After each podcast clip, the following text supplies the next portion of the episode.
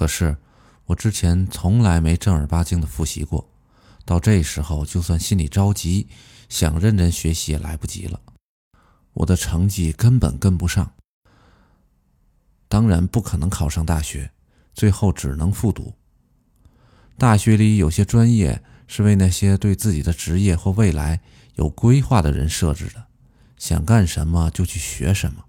而我当时并没有什么特别想干的事情。进了大学，再想今后要做什么就不行了吗？这么一想，我觉得考上大学是当前的第一要务。便办了札幌预科的入学手续，打算先专心致志念一年书，准备考试。就这样开始了生平第一次租房生活。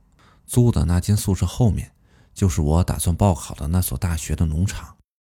到了秋天，那里会结很多的苹果，看上去香甜可口。然而，很久以前就有这么一种说法：偷吃大学的苹果会落榜。我觉得这简直是荒谬的迷信，于是经常和几个朋友从围栏的缺口钻出去，偷来苹果当午饭吃。果然，我们最后都落榜了。我读预科的时候学习非常认真，在那所学校掌握了学习的方法，像是要把之前耽误的学习都补回来一样。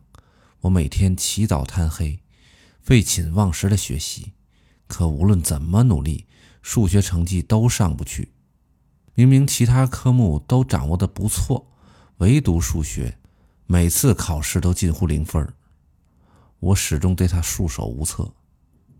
上了两年预科，还是没能考上大学，家里也已没钱再供我读书，我便决定不再考了。